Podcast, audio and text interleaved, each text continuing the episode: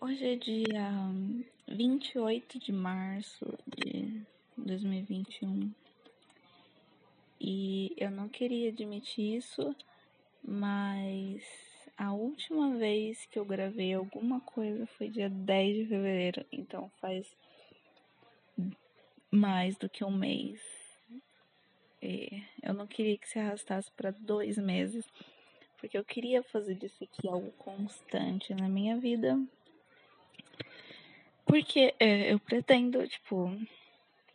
Eu não tô postando essas gravações à toa. Mas é porque eu quero, num futuro distante ou próximo, não sei como vai estar minha vida, uh, ouvi-las novamente. Eu odeio ouvir isso, então, Sofia do Futuro, se você estiver ouvindo isso em algum momento do tempo, saiba que eu vou continuar fazendo isso e a gente vai continuar ouvindo sobre a nossa própria vida. Mas não é como se eu quisesse abandonar isso aqui. Eu só não tinha. Eu só não. Não passou pela minha cabeça. E eu também não tive muito o que falar. Uh, os estão sendo bem normais. E eu acho que é uma. Na verdade, eu acho que é uma coisa boa continuar fazendo isso. Porque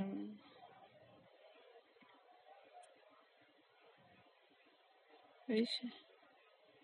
Ah, legal. Ah, não, deixa pra lá. Mas tudo bem. Uh, eu queria continuar fazendo isso porque eu gosto bastante de falar sozinha. Mas parece que nenhum momento do dia tem sido bom o suficiente para eu fazer isso. Então, vai ter muito ruído de fundo e tanto faz, eu não me importo tanto assim. Tá, mas a única coisa que aconteceu diferente nesse último um mês e alguns dias foi que eu comecei a reler, reler, na verdade, né? Ler um livro que eu tinha guardado aqui há muito tempo. E eu gostava muito de ler quando eu era criança. Quando eu era criança, quando eu era adolescente, pré-adolescente, tanto faz. Eu gostava muito de ler e eu tenho muitos livros daquela época, mas eu de uns dois anos pra cá eu parei simplesmente de ler livros de história, tipo romances ou. Não sei porquê, eu simplesmente parei. E eu queria voltar com esse hábito, né? Então eu peguei um livro na minha. aqui, na minha prateleira um livro que eu nunca li ele, eu comecei a ler, eu lembro que eu comecei a ler, eu comprei ele faz pelo menos uns 5 anos. 5 anos, né? E eu comecei a lê-lo e nunca terminei. E agora que eu tô relendo, eu reli o começo dele, agora eu tô começando a ler seriamente ele inteiro eu percebi que eu vou gostar muito desse livro, então eu quero ler com o máximo de calma possível, tipo, porque ele parece ser sensacional.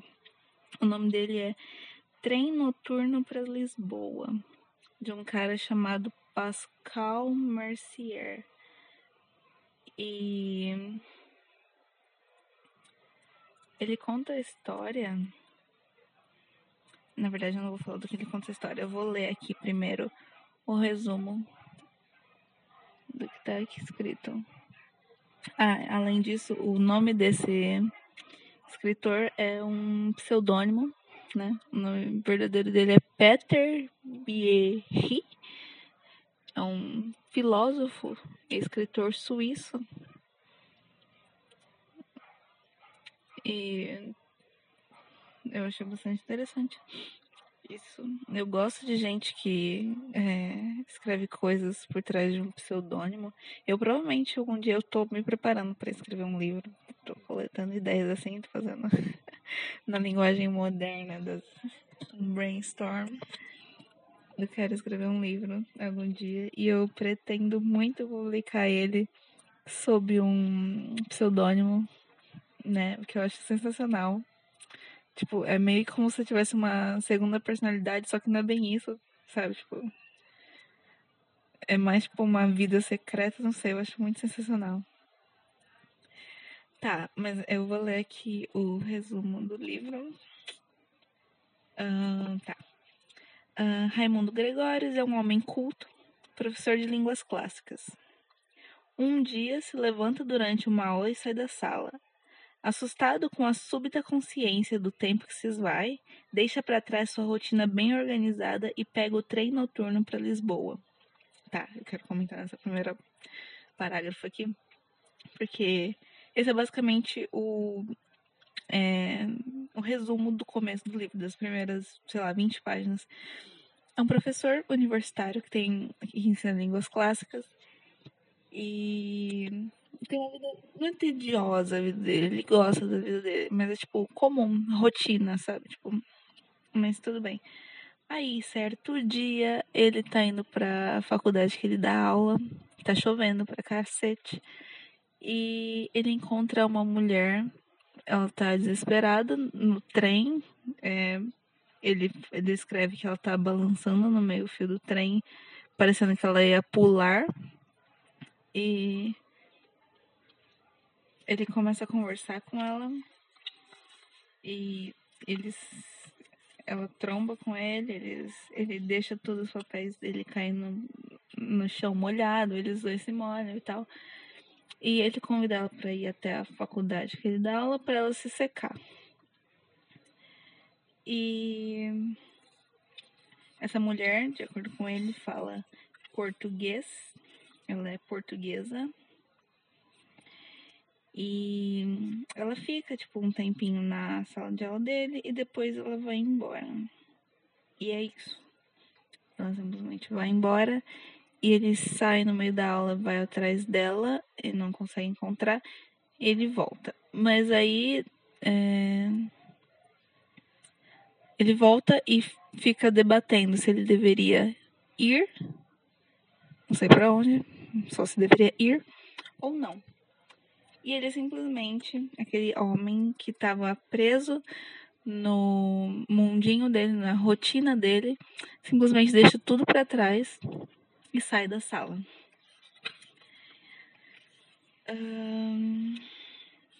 O que é interessante é que ele é eu acho que ele é professor universitário há muito tempo, há uns 20 anos, alguma coisa assim. E é professor de línguas, né? Ele tem muitas é, lembranças dos alunos dele.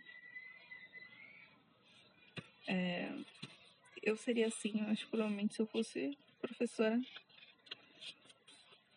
Porque ele lembra de cada situação com os alunos dele, tipo, os que marcaram mais, os que não marcaram, essas coisas. Tá, deixa eu continuar lendo aqui.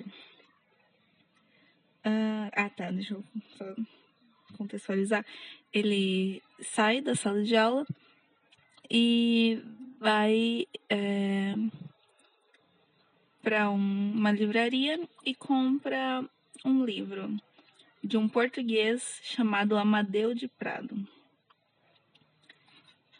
Nunca ouvi falar desse homem, mas é, os enxertos do, livro que ele está lendo. Ele, é, é isso que são escritos aqui no livro. É, eu acabei de pesquisar aqui esse Amadeu de Prado é só um personagem fictício criado nesse livro, então tudo bem. E ele, nossa, mas o livro dele parece muito bom também. É um livro, não de um livro, mas parece ser um livro muito bom. E com isso, ele pega também ele vira a noite, o, o principal vira a noite tentando aprender algumas frases em português. E no dia seguinte ele escreve uma carta para o diretor da faculdade que ele trabalha, deixa, envia a carta e ele simplesmente pega uma mala e compra uma passagem de trem para Lisboa. Eu achei isso simplesmente sensacional, porque é o meu sonho na minha vida.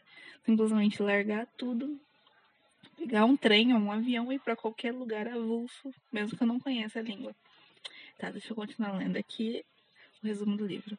Uh, na bagagem, leva um livro do português Amadeu Prado, que caiu em suas mãos acaso e que tece reflexões sobre as múltiplas experiências da vida: solidão, finitude e morte, amizade, amor e lealdade. Fascinado pelo livro, Gregório tenta compreender o misterioso escritor. Ao longo das investigações que o levam a atravessar Lisboa, essa parte eu ainda não cheguei para ler, então não vai ter como eu contar. Uh, ele encontra pessoas que conheceram Prado e que lhe contam detalhes sobre ele. Passo a passo, constrói a imagem de um médico e poeta admirável que lutou contra a ditadura de Salazar. Quem não está contextualizado em história, Salazar foi um ditador português. Uh, Tornou-se médico com o propósito de ajudar os pobres e gozou de uma enorme popularidade em seu bairro até salvar a vida de um odiado oficial da polícia secreta. Depois disso, as mesmas pessoas que o haviam venerado passaram a evitá-lo.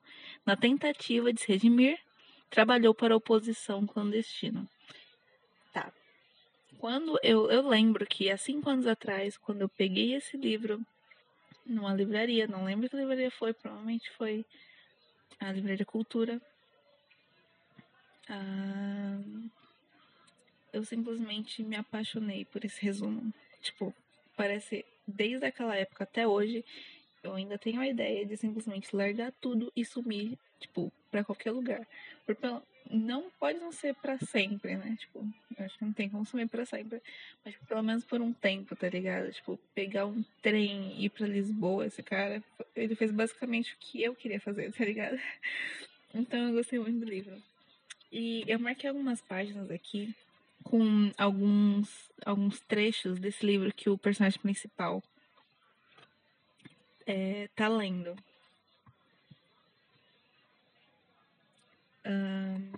Que eu, uns trechos achei, que eu achei interessante. Então eu vou ler alguns. Um, de mil experiências que fazemos, no máximo conseguimos traduzir uma em palavras. E mesmo assim, de forma fortuita e sem, mereci sem o merecido cuidado. Entre todas as experiências mudas, permanecem ocultas aquelas que, imperceptivelmente, dão às nossas vidas a sua forma, o seu colorido e a sua melodia. Quando depois, tal qual arqueólogos da alma, nós nos voltamos para esses tesouros, descobrimos quão desconcertantes eles são. O objeto da observação se recusa a ficar imóvel, as palavras deslizam para fora da vivência e o que resta no papel no final não passa de um monte de contradições. Durante muito tempo acreditei que isso era um defeito, algo que deve ser vencido. Hoje penso que é diferente e que o reconhecimento de tamanho desconcerto é a via régia para compreender essas experiências ao mesmo tempo conhecidas e enigmáticas. Tudo isso parece estranho, eu sei, até mesmo extravagante, mas desde que passei a ver as coisas assim, tenho a sensação de que, pela primeira vez, estou atento e lúcido. Essa é só a introdução do livro, o que eu achei simplesmente genial. Eu não consigo expressar em palavras o quanto eu me senti. Eu lembro que eu tava ali, isso faz tipo umas três semanas, que eu simplesmente eu tive que parar um tempo para refletir sobre essas palavras e ainda assim não foi o suficiente. Eu gostei muito. Isso poderia ser um livro real. Uh... Ó, tem outra, hum, outra parte do livro aqui, ó. Uh, se é verdade que apenas podemos viver uma pequena parte daquilo que há dentro de nós, o que acontece com o resto? Isso também eu achei muito legal. Eu só tô pegando algumas frases que aparecem no livro Lembrando que esse é o livro que, tá, que o personagem principal tá lendo dentro do livro, certo? Então é como se tivesse um livro dentro do livro e eu estou lendo as partes desse livro. Porque eu adorei esse tipo de reflexão. Um, tá, tem outra aqui enorme. E eu vou fazer questão de lê-las. Uh, profundezas incertas. Haveria um mistério sobre a superfície da atividade humana? Ou seriam as pessoas exatamente como se revelam através das suas ações explícitas? Pode parecer estranho, mas dentro de mim a resposta se alterna conforme a luz que recai sobre a cidade e o tejo. Na luz mágica de um dia luminoso de agosto, que produz sombras nítidas e de contornos claros, a ideia de uma profundeza humana oculta me parece absurda. E como um fantasma curioso, algo terno, semelhante a uma miragem que parece quando olho longamente para as ondas que surgem naquela mesma luz.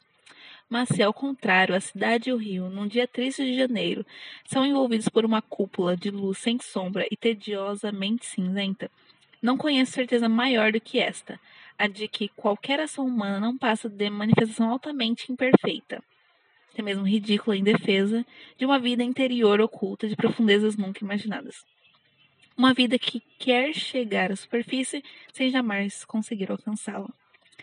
A essa estranha e inquietante incerteza do meu julgamento, soma-se ainda mais uma experiência que, desde que a conheci, tem mergulhado a minha vida em uma insegurança perturbadora.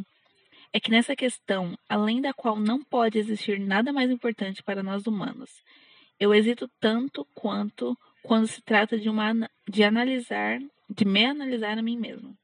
Quando, por exemplo, estou sentado no meu café preferido, ao sol, escutando risadas sonoras das senhoras que passam, parece-me que todo o meu mundo interior está repleto, até o canto mais remoto e que eu conheço, todo por ele se esgotar nas sensações agradáveis. Mas, mesmo, mas no mesmo momento em que uma camada de nuvens prosaica e desmistificadora encobre o sol, tenho subitamente a certeza de que existem em mim profundezas ocultas e baixios dos quais podem romper coisas nunca imaginadas e que podem me levar de arrastão. Então procuro pagar logo, procuro pagar logo e vou buscar uma dimensão na esperança de que o sol volte logo, restaurando os direitos à superfície à superficialidade tranquilizadora. Então, não sei quem tá ouvindo até agora. Só a Sofia do futuro provavelmente vai estar. Tá. Mas, velho, tipo, eu simplesmente não sei o que falar, porque cada pessoa vai interpretar isso da forma que ela sentir. Então, para mim tem um significado muito grande isso. Essa coisa, tipo, algo sempre querer emergir de dentro de você, mas você prefere ficar na superficialidade ou só se deixar levar pela imersão. Eu não sei qual eu preferiria. Eu provavelmente ia preferir só ficar na superficialidade. Porque quando eu me emergo, tipo, neste momento, eu estou me sentindo emergindo, emergindo muito nessas palavras. E não é uma sensação muito boa, porque eu me sinto meio que, tipo, num vazio. Não num vazio, mas eu me sinto num eco, sabe? Tipo, é vazio e fica ressonando. não sei explicar. Só sei que parece que, tipo, eu não posso falar com ninguém sobre isso. Porque ninguém vai entender o que eu tô falando. Mas. E eu. Uh, quanto mais eu explicar, mais eu me perco nas palavras. Então, vai daquilo que você sente quando ouve isso. Eu vou ler só mais um trecho e aí eu vou uh, acabar por aqui, porque eu não li todo o livro, né? Eu li só até a página 65. Tem 450. E eu provavelmente não vou terminar de ler tão cedo. Porque eu tô tentando desfrutar de cada palavra. Então, eu provavelmente vou demorar muito. Mas eu vou ler só mais um trecho e ficar aí para reflexão. Ah, palavras no silêncio de ouro. Quando leio o jornal, escuto o rádio ou presto atenção no que as pessoas me dizem no café, sinto cada vez mais um enfado, um asco mesmo das palavras sempre iguais que são escritas ou ditas.